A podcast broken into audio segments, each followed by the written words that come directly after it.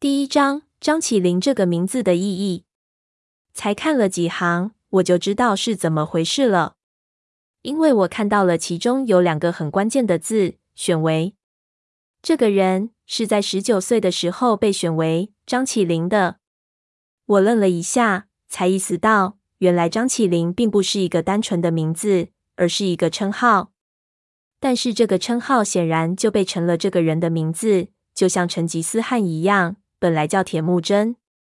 我靠！胖子说道：“那张起灵还是个官衔啊。起灵，如果单独看的话，确实是一个有着其他意义的词语。起灵吗？撒除亡者灵位，运送灵柩入土的意思。张家为道斗世家，这张起灵也许是某个相当重要的职位的代称。我道，如果是运送灵柩入土，那不应该是盗墓贼的工作，而应该是入殓送葬队伍的工作。”而张起灵这个职位，可能就是族内专司入殓张家楼的人吧？我点头，这是一个很大的发现，而且从这个墓室的大小来看，这个张起灵确实是一个相当重要的职位，所以这里才会这么豪华，这么巨大。我们把目光投向棺材里面，里面的骸骨因为暴露在棺材外面，很多部分已经成了粉末。棺材里还有棉絮一样的东西。胖子拨开那些东西，想看看棺材里的殉葬品。殉葬品在尸体的下面，尸体下面的棉被看上去非常整齐，只有一个角被翻动过。我们把尸体的碎骨拨到一边，将腐烂的棉被掀开，就看到了十几件殡葬品整齐的排列在那里，有各种玉佩，两件已经烂得无法辨认的皮革制品等。另外有三个位置，我们看到了放置过东西的痕迹。但是东西已经被人拿走了，真的是盗墓行为。我说道，一边拿起一串蜜蜡的手链。这是一串金丝老蜜蜡，年代久远，已经发黑了。我一看便知这是来自西藏的东西，价值连城。但是为什么只摸了这几样？这串老蜜蜡最起码值一辆最先进的越野车。胖子接过来看了看。直接带到了自己手上，不是货呗。说着亲了一口，乖啊，别伤心了。那些人不是货，胖爷我来疼你。你还能再恶心点吗？我说道。我又从整齐的殉葬品中挑出了一串玛瑙项链，项链每三颗玛瑙隔着一颗老珊瑚，这也是西藏那边的东西。看样子，这个张起灵以前应该和西藏某些人有礼物往来。这些在当时都是相当名贵的礼物，胖子照常收下了。我道：“这串珠子，看上面玛瑙的数量和成色，价格也相当高。而且你看，这些珊瑚上都有藏文的铭刻，说明这串珠子很可能是有来历的。那实际价值可能就更高了。这些东西都没有拿真走，他们拿走的是什么？”我说了。像咱哥们儿这么识货的人肯定不多吧？或者他们拿走的那三个东西价值比这些东西要高多了去了，拿了就能吃几辈子。胖子道：“我看那三个被拿走的殉葬品在棉被上留下的印记，其中两个我一看就知道，那是两个环，那是一大一小的两个环，大的有碟子那么大，小的好比一只烟灰缸。”胖子比划了一下，是玉吗？我摇头，不知道。但是玉环，除非是成色极其好的，否则绝对不会太贵。在鬼影那批人进来的那个时代，更是如此。因为古玉这个东西水太深，那个年代玉石的价格可能只是现在的万分之一。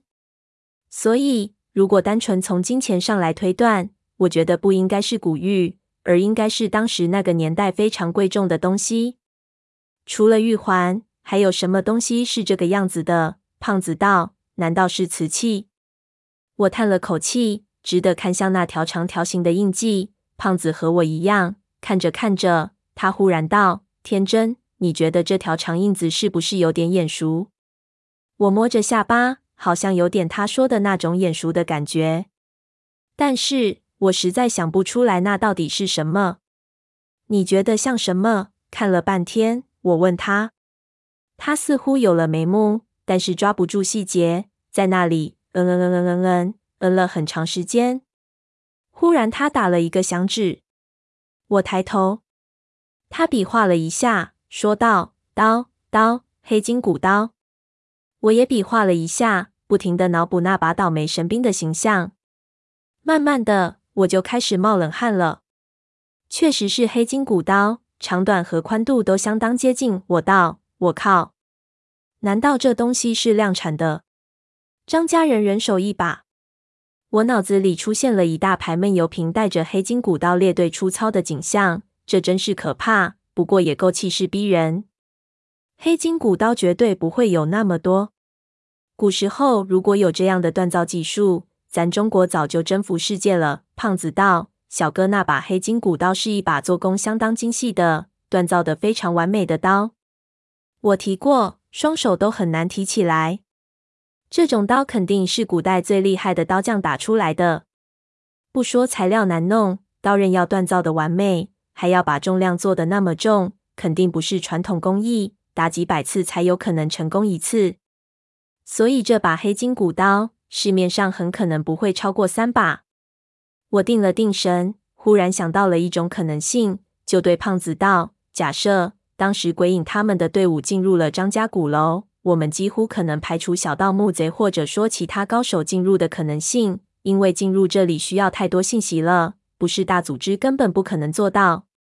那么，这个墓室被窃，基本上就是鬼影他们队伍中的人所为了。